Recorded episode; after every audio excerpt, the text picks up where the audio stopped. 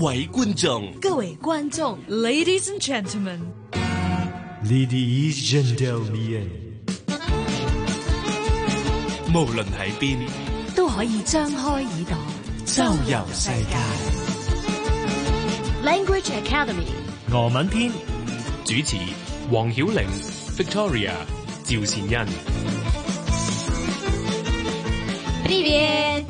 歡迎大家啦收聽 Language Academy 俄文篇啊！咁啊，誒、首先咧就介紹我哋喺直播室裏邊咧有阿 Caitlin， Hello，係啦，咁啊同埋 Victoria 嘅。係係 Hello，係啊，歡迎大家同我，其實係陪我一齊去學俄文嘅。 因為咧，傳說中咧，俄文係世界上數一數二難學嘅語言嚟，你哋同唔同意嗯咧？同意梗係同同意意啦啊。但係 Victoria 已經係由細開始學噶啦喎。 但係我唔係一開始就講得到嘅，即係嚇我講到，但係誒，因為我三歲就嚟咗香港啊嘛，咁完全係冇學過俄文，即係靠同我媽咪傾偈學翻嚟嘅。語法嗰度係好難嗯咯，係啊，即係自己即好辛苦啊係一個人去 咗呢個俄羅斯學俄文嘅 Caitlin，哇！我我 一行眼淚兩我行學到眼淚懷疑 人生啊，即係咧我學嗰啲格嘅時候，我心諗邊個諗啲格出嚟㗎？乜嘢係格 啊？其實唉，其實格咧，就係我以為佢風格咁，我知風唔格係佢係 case 咯，係即係咩嚟嘅咧 Case？？我識噏。 upper case 同埋 lower case，但係都唔 係喎，好似其實咧就係講話俄文入面有六個格啦，佢啊哋每一個格咧都有唔同嘅用法嘅。嗯誒好簡單講就係例如啊，原本個格先啦，即係第一格啦。係其實第一格就係主格咯，嗯就係乜嘢咧？例如我係呀咁 Yeah，樣係啊係啊咁所有嘢嘅原本最原始嘅就係主格啦。嗯啊呢個咪好容易咧？ 好容易即係誒，我做任何嘢都係用主格嘅，誒我瞓覺，我行路，個主體係咯，主題即係唔唔係過去，唔係現在，就咁係啊一個係冇任何狀況嘅嘢，係啦咪係啊？啦，又或者係誒我打俾你個我咪主格咯，即係做嗯嘢做動作嗰個嘢，但係明。白啦。呢一個係誒、呃你淨係學識第一格係冇用嘅，因為第一格之後要接動 詞啦，你個動詞之後要根據你個動詞轉唔同嘅格，咁咧今日梗係學住第一格先。嗯係啦係啦 恭喜大家已經學識咗第一 格。俄語門外漢，咁我哋簡單少少先啦，譬如話，嗯，我哋都要去自我介紹，嗯，咁咁點樣可以動用到呢個主格嚟做一個自我介紹呢？咁不如我哋學 say hello 先啦。好啊咁我同 Kalen 一開始嗰陣時都即係同大家講咗 previet 噶啦，即 b r 係 e v i a t 係 b r e v i a t Privet 即係如果英文嚟講就好似嗯 hi 咁樣咯，係咁誒、呃即係英文有 hi 都有 hello 或者即係有啲比較深少少噶嘛，係 formal 少少 formal 㗎啦少少嘅。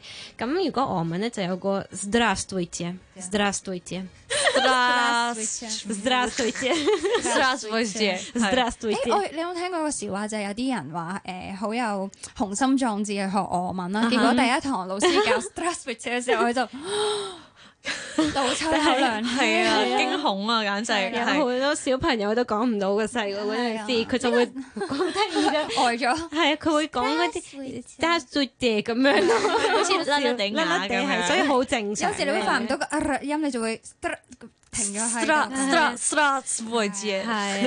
Grassroots 啊，就係嗯，同一啲可能啱啱認識啦，或者誒俾上一輩嗯係係長輩咁樣，或者比較係地位高少少嘅人講嘢嗰陣時，係啦你好咁樣你好係啦，即係你加個心喺下面。啊 你因好為我啊。哋係朋友，咁我哋就會講另一個 Привет Привет 咁嗯樣就就係係 previet，係哇！咁其實個分別都大㗎喎，講真，嗰個發音方法係啊，你唔會同朋友講 d i s 係啊，好怪。 Victoria 心諗咩事 啊？呢個人咁但係如果係第一次見面嘅人咧，使唔使用嗰、個即係比較正式嘅方法咧？睇下咩狀況咯，即係例如你一班 friend 咁樣 friend 搭嗯 friend 介 friend 搭紹嘅，你就唔使話特登好 formal 喎。係 previet 咁啊，係算啦啊，即係你喺個巴度識嘅，你唔會突然間 how do you do 咁樣。你好，呢啊 會嚇親人啊！係啊即個刻係就係咩誒事啊 Hello 啦，咁通常誒話完即係 Hello 之後，你都會想知道你叫咩名咁啊？嗯咁啊，通常我哋就會點樣問咧 Как вас зовут？ ？Как вас Зовут 格 gag 就係點，即係敲啦。係誒 vase 就係你啦，係都係有個你心哋嗰個啦，係有咯個心 g a g vase 就會因為誒 vase 咧其實係有時係會用喺啲多數人，即係一 group 人嘅感覺。咁如果你用喺一個人度，就好似你尊重佢咁係啊 vase，係即係係啦，你好重要嘅咁樣。嗯跟住 zavut 就係稱叫呼稱呼係，nazvanya 係稱呼啦，zavut 就係點樣點樣稱呼係你點樣稱呼如果我第一次認識佢咧，咁我可能就會問啊 s t r e s s w i t h g a g v a s z a v u 嗯咁。啊，哇，係要練埋一齊啦！ 我再練習一下先。Gagvat Gag was zavut， Zavut，嗯好好啊，係 啊，真係逐秒去學習，咪練 習係。我哋通常就會介紹我個名叫乜嘢，但嗯喺俄文入面咧，其實我哋而家要介紹呢一個咧，就唔係解我個名係乜嘢，嗯係人哋叫我乜嘢， O K，係啦 Minya 啊 zavut Minya Zavut Zavut，就係人哋叫我做，即即係係我大家都就叫我 Victoria，係係啦啦，咁大樣。家都咁樣叫我嘅，係啊咁就會用 Minya Zavut 咁樣， Minya Zavut，係啦係。啦。咁呢個難啊，跟住 誒 Priatna poznakomits Priyanna Basnakomitsa。就好即係好高興認識你 Nice to meet you。Oh， ，nice to meet you，係啦係啦，或者有個簡單啲就係講 очень Очень приятно Ochin Prana，好榮幸，非常榮幸咁樣。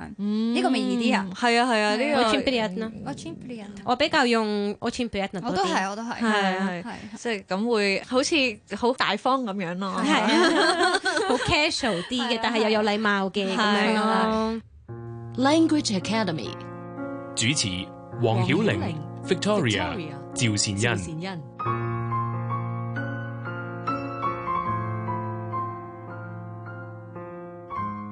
咁跟住，如果係我呢哋個都難啊！呢個好難啊都個你唔覺咩？香港特別難嘅，即係 I'm from Hong Kong，我係香港嚟嘅咁樣。而家 s g 冠噶， Yes，跟官㗎，你唔覺得啲唔唔音好一好根好？冠係跟跟又官要嚟㗎跟㗎，係因為係 Hong Kong 啫，係係啊咪？係啊！嘅誒如果就咁講個地方咪就跟冠。冠跟冠官。我係邊度嚟就要加個，因為香港係其實係一個 female 嘅，即係即係每一個地方都都有啊可以有陽性陰性嘅。係啊。咁呢一個又係要就咁記住嘅啫誒，。佢係有個規矩嘅。佢如果 is 後面咪要加 R 咯，咁呢個係係關乎到第二格嘅，係因為本身香港咧就唔係近官㗎，佢就係近官。近頭先官 Victoria 係啊講近但係官點解我講話我嚟自香港咧，就係因為 ya is 係就有一個規則咧，就要配第二格嘅。咁、嗯第二格就要喺你嘅字啊、陽性啊或者陰性嗰度係啦揀，加個係 R 咯，加個特 R 別係陽性啦，咁你就要加個 R 咁樣咯。好啦，哦好佢要暈低啦。係啊，啊啊已經資訊量好多啦，但係咧可以開啟咗呢一個啦。哦，原來係每一個名詞咧，我哋都有講究翻嗰個陰陽嗰樣嘢嘅。嗯，嗯，咁所以如果誒嚟、一個角色扮演咁樣，假設阿 Caitlin 同埋呢一個 Victoria 喺、一個巴度相遇喎，究竟你哋會點樣咧？係啦，咁我做主導啦，好冇啊？我我識人啦，我啊咁樣咯。咯， Привет， Привет，你好啦，兩個就係話啊我識喎呢個。係啦，嗯咁誒點咧？我哋做個 formal 嘅定係比較 casual 啲好啲咧？係啊咁我哋 casual 啦，係啊。Как тебя зовут? Меня зовут Caitlin. Очень приятно. Очень приятно. А ты откуда? Я из Канкунка。嗯，嗯，咁樣就真係即刻就識咗個朋有友。冇啲誒教科書嗰啲播嗰啲？啊有啊有啊有啊，小明啊同埋小玲同埋 Charlie and Sally 同埋呢啲書啲好快噶嘛。係啊，係啊，咁因為現實之中都真係唔會啊逐粒音掟出嚟，所以大家就即係頭先直頭係 real time 咁樣 知道我真係有咗啲。驚啊！頭先我驚唔啊知問我乜嘢。唔會亂問嘅。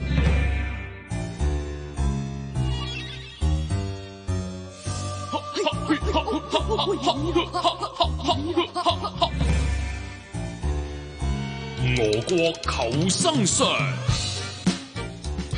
我哋頭先咧就聽咗一啲認識新朋友啊可以用到嘅俄文啦，咁啊去到俄國求生術啦，我又想問下咧 Caitlin，誒、我哋上次就講到交際嘅人際關係必修科啦，今次你有啲咩 tips 咧？提下我哋去到俄國可能我哋一般人會覺得有啲水土不服嘅咧？ 哇！呢、一個真係非常之重要嘅，就係、效率啊！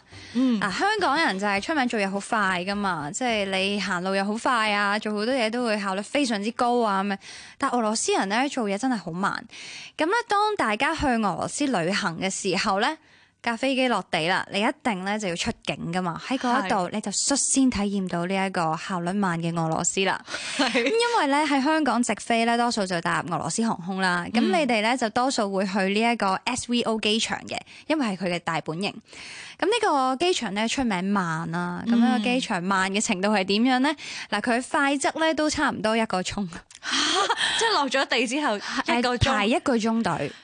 只係排隊啫，哦係啦，跟住住先去拎行李。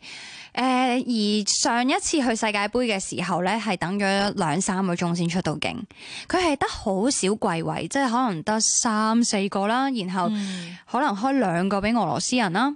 咁、你就要不停咁樣等啦，然後係企到爆晒嘅。嗰、個場地係好細嘅，咁變咗咧，你就要非常之有耐性咁樣去唔知做乜嘢。所以我成日通常咧會提醒我一啲讀者咧，如果你哋去俄羅斯咧，誒、嗯真係好怕悶咧，買定張卡啦喺香港，因為你排隊嗰下咧都要揾啲細藝做下，如果唔係你都真係唔知可以點樣，你真係係乾等嘅啫。咁呢一個就係其中一樣嘢啦。咁另外咧就係誒喺銀行啊。嗱，我唔知大家會唔會有機會去銀行，可能會去換錢啦，嗯，即係到地，即係誒抵達之後先換係錢，啦，換錢啦。我最中意去找換店，因為快啊嘛。係銀行咧，你又要去撳飛啦，好似喺香港餐廳攞位攞個籌咁樣先撳咁飛樣先啦，跟住又等完佢嗌之後咧，又要等佢誒數錢啊咁樣，都係慢嘅啦。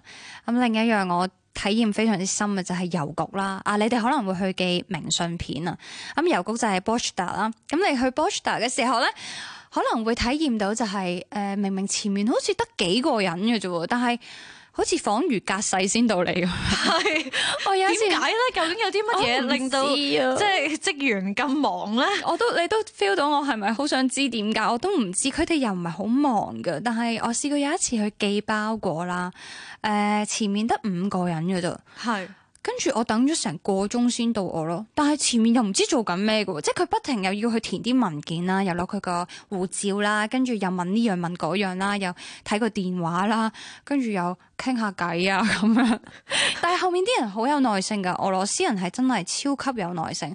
好似頭先我哋講話喺銀行啦，銀行就係 bank， bank 啊， bank，呢個係呢個好似似喎 bank 係咪係啊，咁誒、呃、郵局就係 Bochda 啦。其實機場都似嘅，機場英文係咩？airport 啊係啦，咁佢哋就係 airport。 Airport 係啦，就有啲似呢個誒、呃英文嘅，佢哋都全部好有耐性嘅。機場嗰堆人係最冇耐性嘅啦，因為係遊客啊嘛。嗯。因為佢哋仲未知道迎接佢哋嘅係一個咩國家，所以佢哋就欠缺耐性。嗯我諗呢個係一個大家要有定心理準備噶啦，就係、我哋唔可以用自己嘅效率咧套喺佢哋身上，如果唔係咧，日日都躁狂症啊！真係明白。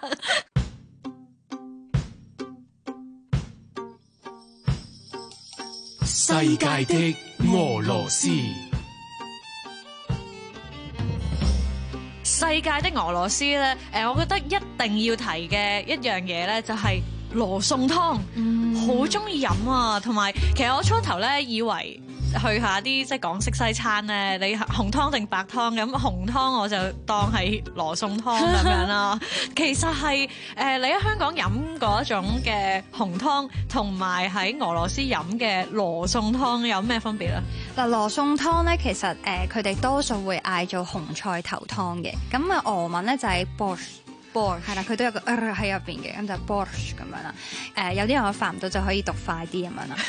我啦，譬 如咁誒、呃其實羅宋湯咧就係、因為有啲人話誒、呃 Russian 呢個字，所以就變咗羅宋湯啦。但係其實咧喺香港飲嘅同喺俄羅斯飲嘅嗰啲紅菜頭湯係完全係兩回事嚟㗎。哦，即係我一路俾人呃咗嘅，我成日以為即係喺啊香港咧冷勁噶嘛，啲人話啊去嗰啲咧港式西餐啦，哦 No, no 呢家係俄羅斯嚟㗎咁樣，係啊，呢、個唔係啊咁。哦因為咧，其實真正呃嘅誒羅宋湯咧，即係紅菜頭湯啦，我叫翻佢做，佢係個味咧係腥啲嘅，因為咧紅菜頭本身就係一個帶有腥味嘅嗯一個根蔬類菜植物啦，係即係如果係啦嗯未食過或者未見過嘅誒聽眾就可以去搜尋下，其實佢紅菜頭就湯一個紅菜頭球形咁嘅根類植物係嚟，啊同埋一切開咧，所有汁液都係鮮紅色係啊嘅，係啊，係啊酒紅色嘅應該話。誒紫紫呃地咁樣係咯，啦係啦同埋咁變咗喺香港飲嗰啲係誒好多蘿蔔啊、椰菜啊，然後有好多番茄㗎係嘛啦。，嗯但係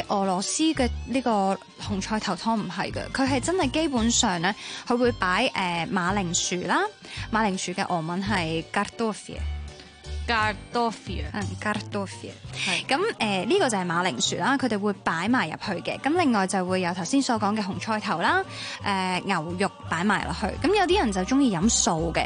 我試過有一次咧去一個朋友屋企啦，就即係探佢哋啦。佢就話啊，媽咪煮咗一煲好好飲嘅紅菜頭湯啊，你快啲試下啦。咁結果係冇肉噶，然後我咧佢滗咗一碗俾我啦，我都唔好意思講。我飲咗一啖落去啦，然後我趁佢擰住面嘅時候咧，我露出咗一個好猙獰嘅表情。 點解啊嘅呢個素嘅紅菜頭湯個味我係好點難咧？飲啊，我覺得好腥啊！你想象一下係，因為香港嗰啲其實係貼近番茄湯噶，我覺得同埋都但一係定有啲肉味嘅。係啦。佢係佢第一已經冇肉啦，嗯冇肉跟住成碗都係紫紅色嘅水啦，你就好似誒如果聽眾好有稀咁樣嘅聽眾有興趣，你不妨去買一個紅菜頭生食 咯，我覺得就完全係嗰個感覺。跟住佢就話做咩呢個唔好飲咩？跟住我仲要呃佢講話 at g o s n a s g o s n a 即係好飲啊，好 味，好好味啊咁樣。我要學啊呢一 個，可唔可以講多次 s g o s n a s c u s n a s g o s n a 例如呢個好好味 at the g o s n a at the s g o s Fusna。 n a Kaden，咦呢一個好好味呢一個誒俄文咧，個讀法幾特別嘅喎。你係咪好似聽到就咁樣 g o s n a 咁？但係其實佢有係個啊音喺度嘅，但係咧佢哋讀得好快嘅時候咧就會 g o s n a s c u s n a 係啦，咁你就讀得快就係 at the goose 啊咁樣，你就 會好好緊張咁樣，係啊。例如話呢個真係好好味就係 at the orchard goose 啊，就係非常好味啦咁樣。係咁咧佢就話係咪㗎？但我見你個樣咁嘅，跟住佢話覺得呢個係世界上最好味嘅湯，我心諗，我覺得青紅蘿蔔湯好飲啲。 竟然係咁，咁我哋咧就知道咗呢一個羅宋湯的真相啊！咁係樣啊，同埋咧呢個誒所謂羅宋湯的真相咧，我唔知有幾多人知，就係其實羅宋湯咧紅菜頭湯唔係源自俄羅斯嘅，正確啲嚟講係嚟自係烏克蘭嘅，哎呀，就俾俄羅斯即係自己掃咗啊落自己名下咁樣或啦者。其實俄羅斯人自己有時都會講話啊，其實呢個咧就唔係俄羅斯嘅，係烏克蘭嘅，但係因為佢太過普及啦，所以變咗就係好似變咗佢哋俄羅斯嘅湯咁樣咯，但係其實係嚟自烏克蘭嘅。咁啊，真係要幫佢證一證明啦。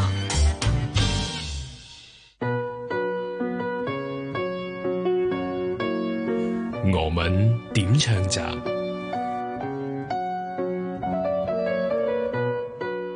今次咧俄文點唱站咧別出心裁，即係我哋講緊去識朋友啊嘛。嗯咁啊好多時大家都梗係最開心就係開生日會。係係啦冇錯。咁我其實成日去學一個新嘅語言咧，我梗係就話啊，就用嗰個咧 Happy Birthday to you 嗰個咁樣嘅 Birthday to 會唔會 me 旱咗啲 咧？係啊，咁但係 Victoria 唔係唱呢首㗎，係啊係咁啊，我以為。祝你福水。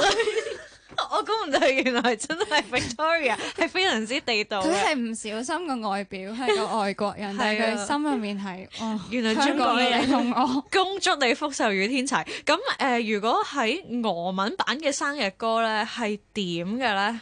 嗯，其實俄文版我哋都會唱 Happy Birthday 嘅，但係有啲就比較誒唔、同少少噶啦。咁就有一首歌我想介紹俾大家聽嘅，就係、誒、一套誒好出名嘅俄羅斯嘅動畫，即係個卡通啦，就叫係 Chiburashka 啦。 Chiburashka 係啊，佢入邊一首佢好中 意。中意，係點樣樣㗎？嗰個公仔佢係 suppose 係一隻馬騮仔嚟有嘅，啲似馬騮嘅，係嗯好大隻耳啊嗯仔嘅，好大隻耳，好大對眼啦，細細粒毛神神咁樣，同埋把聲係超得意嘅，係即係個配小音朋友係聲。咁樣。咁佢呢套動畫其中一首最出名嘅歌呢，就係一首生日歌啦。咁佢其實個誒、呃音調比較啲 sad 嘅。咁點解呢？就因為講 t r i b u t 佢有誒一個好好嘅朋友啦，就佢嘅 d i l g a n 啊，就係一隻鱷魚啦。係咁隻鱷魚佢就慶祝生日喎，但係得佢自己一個慶祝，係、哦咁啊慘。咩？佢啲朋友去晒邊啊？咁佢成個故事咧就係講呢個誒鱷魚咧係去識朋友，就 c h i b u r a s k a 去幫佢嘅，哦因為有少少多人驚啊個樣仔鱷魚係咪？但係其實好係啊係好喎心噶，好心地。即係只係大家俾佢嗰啲尖牙嚇親咁樣冇。錯冇 錯，咁佢就有一 part 就佢自己喺度唱生日歌啦，嗯，咁呢一隻就係佢嘅生日之歌。冇錯。嗱，如果係咁咧，俄文嘅生日快樂點講咧？Victoria。誒俄文嘅生日快樂係 z n o m r a s d i n a Snow z n o m r a s d i n a z n o Snow Rusty。我覺得係好難 㗎， m r a s d i n a 係啊，我覺得好難啊。係啊 呢個就係生日快樂咁啊！就誒配我哋呢一首生生日日歌歌，好啊！咁我哋下個星期日晚咧再見大家啦。不㗎。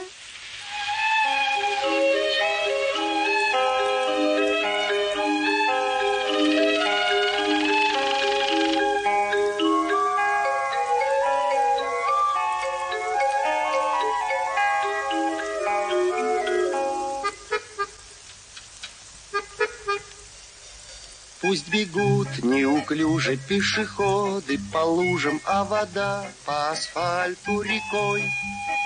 И неясно прохожим в этот день непогожий, почему я веселый такой. Ах, я играю на гармошке у прохожих на виду. К сожалению, день рождения — только раз в году. Прилетит вдруг волшебник в голубом вертолете и бесплатно покажет кино. С днем рождения поздравит и, наверное, оставит мне в подарок 500 эскимо.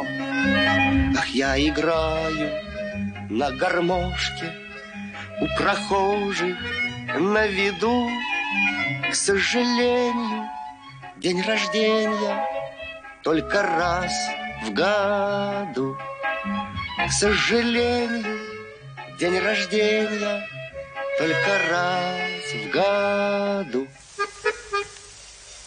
Пусть бегут неуклюже пешеходы по лужам, а вода по асфальту рекой. И неясно прохожим в этот день непогожий, почему я веселый такой. Ах, я играю на гармошке у прохожих на виду. К сожалению, день рождения.